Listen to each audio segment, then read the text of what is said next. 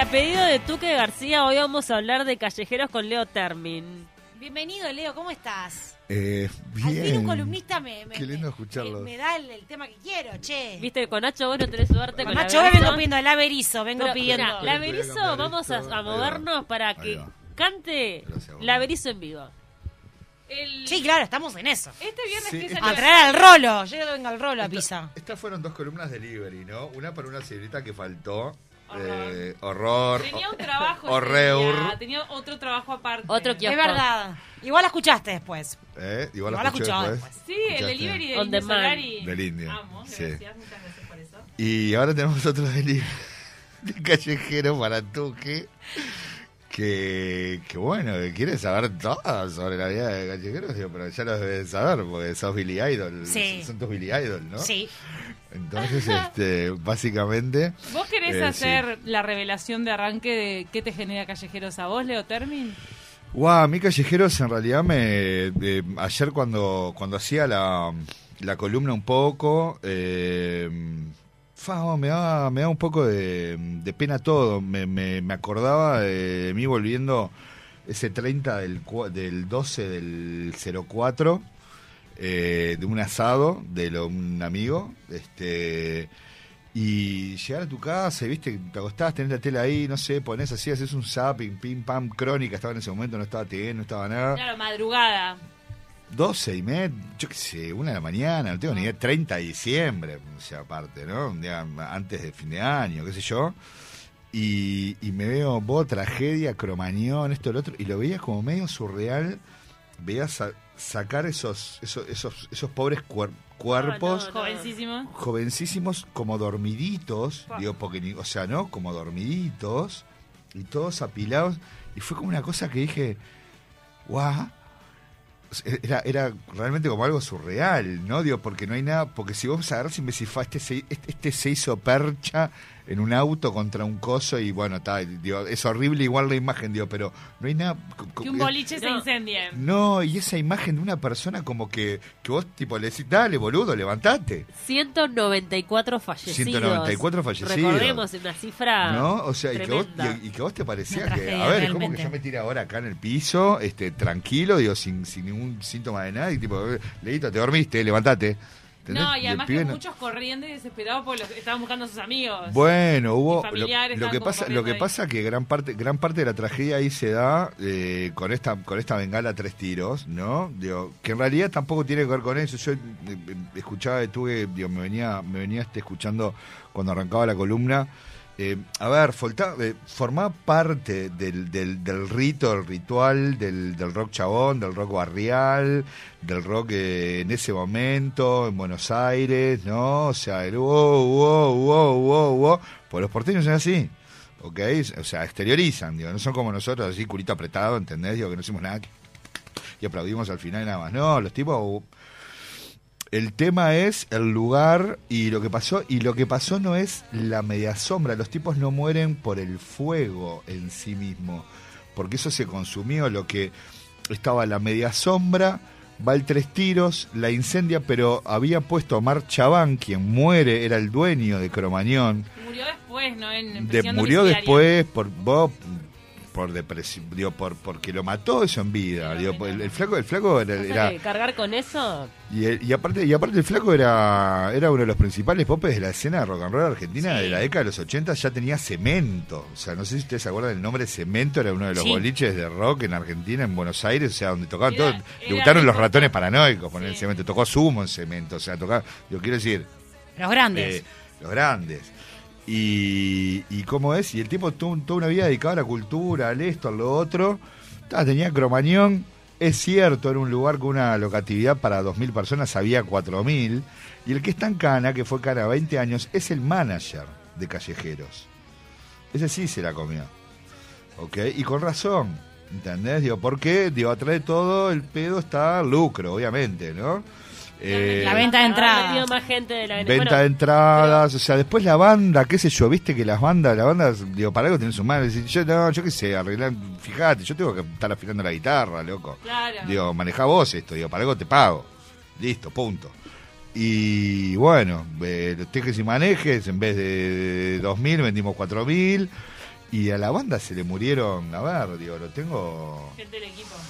Lo tengo por acá. eh, fallecieron la novia de Pato de, Sí. de Pato Santo Fontanes, la madre del baterista, la esposa y los primos del manager, el hermano del percusionista y cinco familiares del guitarrista Maxi Sherfy, que murió en marzo. Maxi Sherfy, si faltaba una tragedia más, murió este, jugando un partido de fútbol. Quedó seco. ¿tá? No sabía eso. Sí, murió, murió este, su tío, su tía, su ahijada de 15 años, su prima y el novio de su prima. O sea, digo, los pobres tipos, Perdieron una media familia ahí en Cromañón. digo, quiero decir, digo, está bien, digo, yo, digo, por supuesto, digo, se entiende, digo, que obviamente, digo, vos tengas en esos 194 fallecidos, digo, obviamente, digo, tenés que establecer una cadena de responsabilidades, ¿no? Digo, está más que claro, digo, y, por tan- digo, y es algo que digo que empezó en el 2004, terminó en el, tu- tuvo varias instancias, digo, pero el que, el, el, el, el- el que nunca estuvo en duda, digo, que marchaba en cana y que tiene 20, 30 años de para, para, para estar Para todavía cumplir. a la luz de la sombra, es el manager. Tremendo.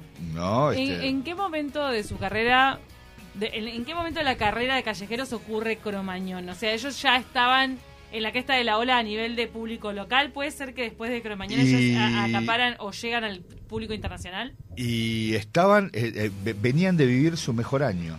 Venían de vivir su mejor año, eh, por eso te digo, venían de vivir su mejor año y lo cerraban en el templo del, de- del rock and roll en ese momento en Buenos. Aires. Y bueno, y les pasa lo que les pasa.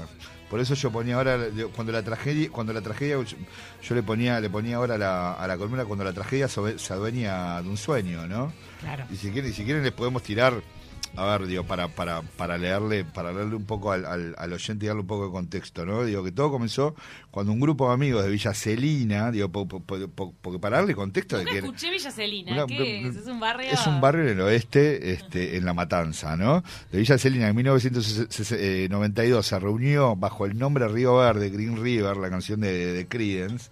Estábamos eran guachos que escuchaban, vos, música, Stones, Creedence, esto, lo otro, lo arrancaron como cuando yo tenía mi bandita a los 20 años, tocando covers, esto, lo otro, chiviás, un día empezás a componer, te vas enroscando, esto, lo otro, bueno, genial.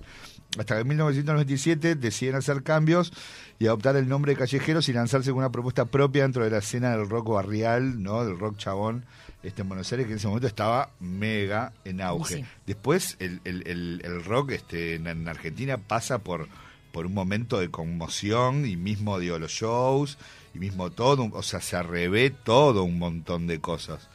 Que de hecho hubo, yo no me acuerdo si fue en un en un cosquín o, o en no sé qué, digo que por más que fuera al aire libre, uno agarra y tira tres cosas y no me acuerdo quién, cuál era la banda, que Flaco agarra y dice, no, pará, loco, ¿qué estás haciendo? Claro. Para eso fue hace, no, no hace mucho. No sé, no me Yo acuerdo. fui a un Cosquín Rock Shot, he ido a Sí, algunos sí, con mis sí, amigas sí, sí.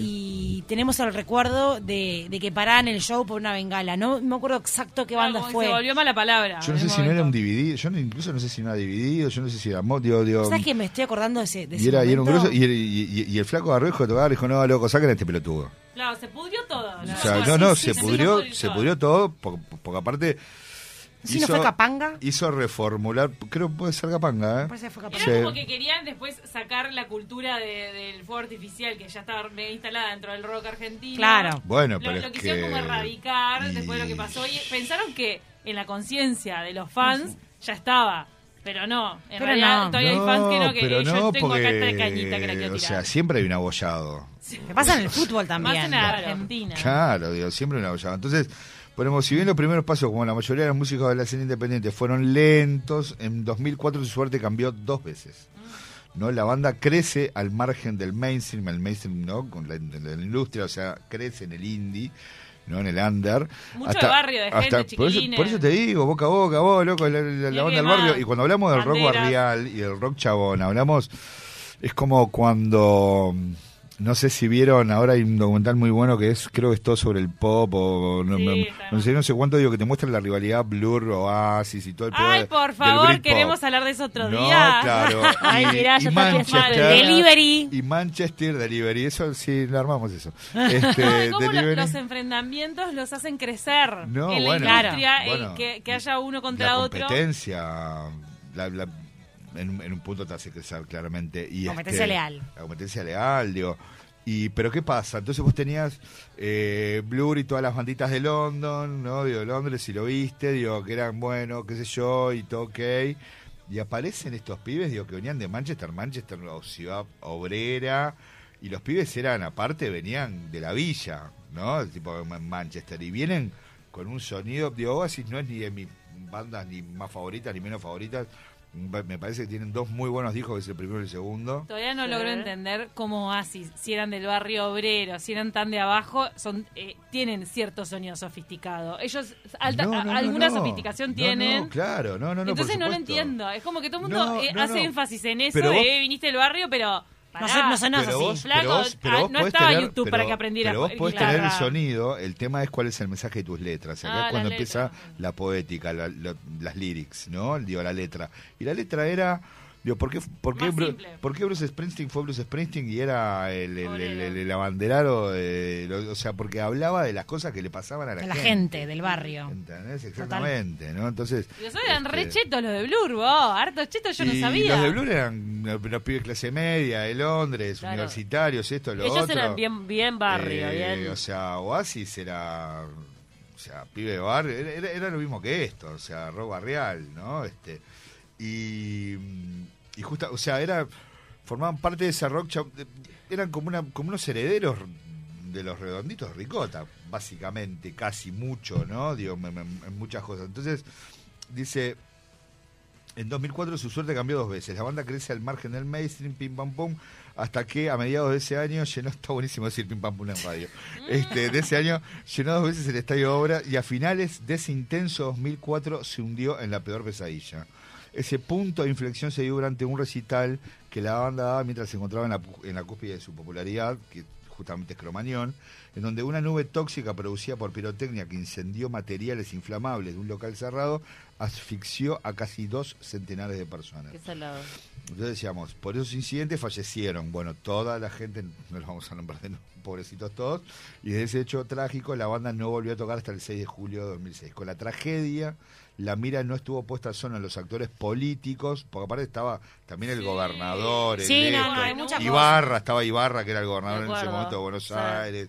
Lo que pasa es que hubo varias negligencias. O sea, creo que es una mesa de muchas digo. patas. Que eso- Que a veces la gente como que va a lo seguro y como a lo típico, tal, la banda. Es Pero que en fue una tragedia muy grande. Estamos Por eso se pasó- No, no, 900 no, fue tremendo. Por eso se pasó a cuestionar La- Las madres yendo corriendo al, al lugar, viendo si su hijo estaba en la lista de los fallecidos. No, eso fue una- las imágenes es una locura. El museo que hicieron también en Cromañón es escalofriante. Ah. las Ah, zapatillas colgadas de los pibes. Las toppers colgando. O sea, yo Es me acuerdo, yo me acuerdo de la tapa, la de. Rolling Stone. Ahora le decía a los chicos, tengo la, la, la, su- la- suerte en un momento de haberme puesto a coleccionar la, la, Rolling Stone argentina. La tengo toda ahí en mi casa. Este, y me acuerdo ahora patente, digo, de la tapa, una tapa blanca, 30, 12, 04 y dos toppers colgando. Este, fue la Qué tapa horror. de, Rolling. Stone para, para enero de ese diciembre, Es que es digamos. un horror, ¿no? la verdad, un horror. Debo decir, el- el- eh, con la tragedia la mira no estuvo puesta solo en los actores políticos, todos los integrantes del grupo fueron procesados y sus vidas siempre estuvieron condicionadas por los gobiernos judiciales.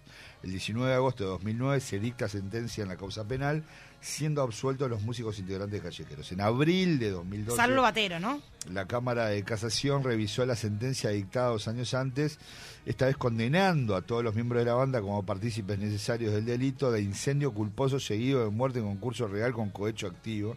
Y el 6 de agosto de 2014 la Corte Suprema hizo lugar al recurso extraordinario presentado por la banda dejándolos en libertad a la espera de un nuevo fallo. Ahora, em- me imagino Sí. este lo significativo que debe haber sido ese primer toque después de... Ah, ¿no? Sí, sí, ¿Qué sí, sí, dijeron? o sea, ellos emitieron Bueno, sonido, o sea, palabras, expresiones Fontanete más estuvo allá de en las Cana letras. igual, se comió 6, 7 años Sí, en Cana. sí, sí, sí, Pero sí. imagínate, de- después de ese hecho, que la banda vuelva a presentarse, pa, o sea, de verdad.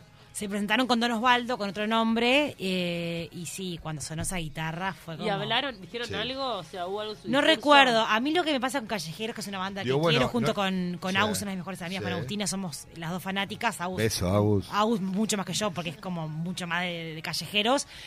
Siempre decimos la dualidad de la banda, gente que los ama y que genera devoción, y hay gente que realmente que puede ir ahí para cometer un- otra tragedia más, porque para, pa- para familiares o para personas, es ver al diablo. Totalmente. Me, imagino- es que Entonces- me imagino que debe haber hasta habido manifestaciones afuera de. Miles. No, de- No, miles, bueno, no, yo me pero acuerdo, miles, me acuerdo olvídate, las claro. imágenes de los medios argentinos cuando uno de los primeros fallos, las Sí. familias eran estaban desoladas. Era- Claro. vos, Pero- esa pero que- imagen pero que te, estaban te desoladas. partía al medio. ¿Vos sabés lo que los mata a los pibes? A los pibes los mata. Vos tenés la media sombra. Pero, asfixia. Pero no, pero arriba, digo, porque la media sombra se hace. O sea, vos tirás fuego y enseguida se hace. O sea, se, se, se, se, se prende Se consume de una. Se, consume como una, como, una multiuso, como una servilleta, creo que una servilleta. Sí, sí, sí. Me parece. El problema es que habían puesto, para, para sordinar la sala, habían puesto un, este. Una. Un entretecho. una inflamable. Capa, una capa este, de, de goma inflamable, ¿ok? Tóxica. Eh, exactamente. Que se prende y eso y fue, es por eso te digo, todos esos cadáveres que sacaban dormiditos eran tipos que se les habían quemado toda, o sea, Ay, no, todas sus vías respiratorias y los pulmones. No, por eso lo de las familias ¿Entendés? desoladas, te lo estoy diciendo que empezaron a romper todo enfrente a tribunales. Claro. A esa plaza frente a tribunales de Buenos fue Aires. tremendo. Empezaron a romper todo. Imagínate las familias, claro. ¿Cómo, ¿Cómo una familia se vuelve violenta de repente? ¿Entendés? Empieza a prender fuego todo porque en realidad no habían absuelto a, a la banda. Eh, Es como, era, era demencial ver las imágenes. No, pero aparte todo, digo, porque es lo que te Sí, digo, claro. la barra también pierde un montón de gente. O sea, ahí, ahí, digo, por algo, digo, creo que termina medio laudado con eso del manager de decir, bueno, está loco, vos eras el que Alguien paga. Vos el que estabas en el tejimaneje. Yo no le puedo ir a pedir al, al- al- sonidista, no le puedo decir al, al guitarrista, digo, por más que hay decisiones que se toman entre banda y manager, obviamente, digo, lo que fuera. Y por supuesto deberían de estar también los pibes, este, digo, enterados de que vos, mirá que estamos reventando todo, está reventando, Ahora- está reventando la taquilla, en vez de 2.000 personas que era el aforo, vamos a meter 4.000, bueno, está todo bien. Se alentaba todo eso, lo que nunca se pensó es la cosa de agarrar y decir, vos, ¿cómo voy a tirar algo de fuego en un lugar cerrado? Ahora, don, Don Osvaldo, Eso. perdón, Don Osvaldo, creo que llenó dos ante la arena la última vez que vino, estoy casi segura. Eh, Sí, la agrupación se, eh, agarró muchísima popularidad después de lo que pasó. O sea, la gente empezó a escuchar más callejeros después de lo que pasó en Cromañón. No, bueno, acá en sí, Uruguay no claro, se escuchaba. obvio. Acá en Uruguay no se escuchaba no, callejeros acá no existían, acá no existían. Dios, No existían. después- Yo el primer disco me lo compré en Brasil. existió en, en el Basi, los bailones en el Ah. ¿vos decís? Sé. ser. Claro, lo así. Se puso a bailar en el Basi. Claro. Ña, ña. La ña, ña, Ay, vos decís que llegaba al repertorio del vacilón. Y antes de claramente, Cromañón, decís. sí, por supuesto. Bueno, yo no me acuerdo porque ya- era Pasaban una nueva noche fría en el barrio y seguía todos tipo... ¡ah! ah", Como loco todas las gárgolas. Como, mm, gárgolas, ahí va. Iba a decir. O monos. Sí. Gorila. Parece un gorila. Gorilas. Me parece un gorila que sale del baño. Sí, esa cola, esa fila era tremenda. y vos decías algo, Pau. yo te Eh, no, no, estaba pensando en eso, en cómo este, logra después este, reconvertirse, eh, presentarse, que- cómo se trabaja con la culpa también, porque digo, y siguen haciendo música, no sé, ¿Cómo volvés, no? ¿cómo volvés? ¿Cómo, cómo volvés después de eso? Es- no? ¿Han dado entrevistas y dicen cómo trabajan con la culpa? Porque la culpa me parece que los debe perseguir en cada pesadilla, cada No, noche. yo creo que no. Debe haber. Mira, me encantaría. ¿Vieron, vieron que hay una hay un envío en, en, en YouTube que se llama Historias íntimas? ¿Lo tienen? Que es, un argentino, ahora se está empezando a hacer acá. Mírenlo, busquen Historias íntimas. Es un flaco argentino que, que- te agarra temas puntuales. ¿tá? Te los hace durar 20 o 25 minutos y te cuenta toda una historia. La muerte de. eh, de Vita, la muerte de, pero, o sea, Ah, o, o, o- o tal- o sea, hechos históricos, hitos históricos, ¿no? Este, en, en- en- en Buenos Aires, en la sociedad argentina, cuando, no sé, este, Gilla Murano mata, mata a toda la familia, ¿viste? Mirá. Los envenenan. Al, que conozco es a las to- historias innecesarias, pero eh, bueno, o- puede ser esa también, historias innecesarias, el no sé. tú. No, Ok. sí, nombre ser. yo, digo, como suelo hacerlo. Este, digo, Y pero... con todo eso de Cromañón. No, y no, pero agarré y decía, vos una cosa, digo, que da, debe de haber, digo, de- de- debe haber algo de un periodístico, de, yo qué sé, algún canal, de una horita, este, digo, contando obviamente No, yo vi- en todo, este tiempo. En MTV hicieron un documental de una hora MTV más o menos una. contando todo. Y me acuerdo de Cerati Sí. diciendo. ¿Era Cerati o era la nata? Perdón, que si me estoy confundiendo Ah. de quién lo dijo. Pero dijeron esto que es maravilloso. qué confusión. Cromañón es la Argentina. Con, con es la Argentina. ¿Es la Argentina? Con Mañón es la Argentina. ese caos, ese Sí, sí. em, como esa conjunción de negligencias y de cosas que fallaron. Y también Cromañón es fruto de cuando los fans y los seguidores y la gente del público quiere ser más que la banda. Bueno, eh, eh, es que Es son... tipo, pe- pe- bueno. Fuerte que esa descripción. Que ellos Sí. son parte del espectáculo. Es que- Yo soy parte del espectáculo. No, no, el espectáculo está arriba del escenario. Es que Vos es estás ahí como- cantando. es como- Sí, pero es ¿sabes lo que como- pasa? Que me parece que es un poco responsabilizar al público de algo que también vos, eh, arriba del escenario, tenés cierta responsabilidad en lo que incentivás o Sí, no. pero mira, pero y lo pero mira, pero mira, eso, eso, eso, eso, eso pasa en el fútbol. Hay gente que es más Claro. hincha, hay, hay gente más hincha de la barra que del equipo. Sí, Creo eso que fue. Cerati que lo dijo. O sea, hay gente que es más hincha de la barra, ¿entendés? O Sí, sea, re, y, se, y, y- y celebra más que la barra, que esto, que lo otro, que acá, que allá, que después el partido, después el partido les Sí, importa sí, tres horas. O sea, mirando, están de espaldas al partido. porque es su sentimiento de pertenencia. Es, es su sentimiento identita, i- i- identita o sea, digo, lo primero que necesita un ser humano eh, para, para sentirse digo, como tal y como clan y como que forma parte de algo es el sentimiento de pertenencia Totalmente. a algo, ¿no? Digo, que, que te da identidad, digo, te, te, te- te muestra en el espejo junto con otro de que tipo, che, somos esto, Pertenecemos a lo mismo. pertenecemos a lo mismo, ¿no? O sea, digo, por tanto, me soy. Claro. ¿no? Este, digo, quiero decir, hay cosas que van también, digo, podemos, ah, tenemos un grupo multidisciplinario de personas. estudio de Claro, todo esto. De estudio de todo esto. No, no, pero, porque en serio, digo, enrama un montón de cosas socioculturales, económicas, políticas, esto, lo otro, o sea, digo, todo lo que terminó ocurriendo. Leo, con- con tenemos cosas. que ir redondeando. Algo que quieras aportar es- este, antes del cierre. No, no sé, yo... Judicialmente, ¿cómo- yo la cómo dejo, están? la dejo a tu... No, no, no, judicialmente están todos, están todos libres, menos el manager. Y en Don Osvaldo, ¿Pero Eh, están ¿quién- esperando Sherfi- condena Sherfi- o Sherfi- está? Sherfi murió, el baterista prendió fuego a la novia, así está en, que, en perpetua. así que imagínate Por que están- favor, qué tipo están- desquiciado. What the fuck?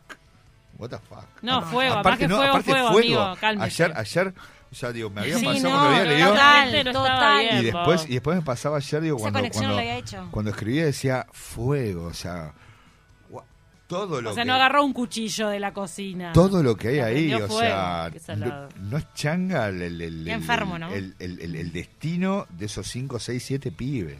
Pobres Muy locos. fuerte, muy fuerte. Ah, están tocados, Se ¿no? hubiesen dedicado a, no sé, a la mecánica. Yo, yo- yo creo que es una banda que está tocada. Está tocada. Está tocada. Hay está bandas tocada. tocadas y hay bandas que no. Tocada por la tragedia. Pero Don Osvaldo le sigue yendo bien. Pero por la tragedia y por la luz. Por la tragedia y por la luz. Porque sí, perfectamente claro, la sociedad los podría haber eh, señalado, los podría haber Sí. cosificado y nunca más podrían haber llegado ni un, ni un, ni un tablado barrial. Las Y sin embargo, van a, si van Don a un river, Don Osvaldo lo lleva llenan. más gente de callejeros. Claro. Don Osvaldo lleva más gente que callejeros. Está Don fuerte. Y eso ahí, se, y ahí se sí, lo que dice Cami, que después de la tragedia se volvieron más populares todavía. Pero al principio no los quería dejar tocar nadie no, en ningún lado. Iban por, municipal, por mun- municipalidades, iban por, por, por, por provincias y esto y lo otro. Y al final, bueno, sí, pero no. Y al final siempre había una llamadita que, bueno, No, no, se, se hace. cancela. Sí, no se hace. Leo, antes de irnos a la tanda y gracias por esta columna. ¿alguna vez anduviste en skate? Sí, claro, me- la última, la única quebradura que tengo es en skate de cuando era un pibe. Venía, venía en, en, en, en- Punta del Este, venía zapateando, lo que se llama zapateando, que es cuando venís clan, clan, haciendo como slalom. Ay, ya, pero qué. Digamos, pa, pa, pa, pa, ¿Eras pro? Era un pibe, era, éramos todos pibes. Mucha cintura Y ahí, este, chiqui chiqui. No, claro, y que, haga, y, y- y que viene a agarrar el buñuelo este, y viene a agarrar una piedrita. La piedra del camino. La ¿Volaste? piedra, la piedra del camino, vo- volé de palo a palo, ¿entendés? Y, y- y- y caigo apoyado acá y, y me quebré la muñeca. Después sí, después yo qué sé. yo ¿Seguiste sé. después? No, sí, andando un ¿Ahora poco. seguís andando? No, ahora no. Ah. Pero guardó Do- el do- skate. Dos por tres agarro el longboard de algún amigo o alguna pelotuda. Ay, longboard. El mirá. longboard es lindo. Yo había aprendido a hacer el dance, que es el Pero, que va con los, con los claro. Arriba de la tabla. Pero, pero ta, tengo entendido que viene una nota, ¿no? sí. Por eso sobre vamos a hablar del skate Me voy a quedar escuchando la cámara. Dale, me encanta. Vamos a hablar no sé, con- que termine tú, que si quiere algo sobre callejeros, ella que es la fana. Redondea, No, redondea. yo quiero agradecerte por, por traer el pedido. A mí me encanta. este y, Vamos. y sí, me parece que es una historia que hay que tomarla con mucha seriedad I'm- para tratar. I'm the liver. hay que tratarlo con mucha seriedad para, para, para tratar el tema porque hay 192 eh, vidas, 194 194 muertes, sí, sí, sí. eh, y es y es fatal y bueno, familias destrozadas, por eso está bueno tratarlo con la seriedad que lo tratás, Obviamente. así que te agradezco. No, por favor. Pero bueno, a mí la verdad que escuchar el pato me encanta.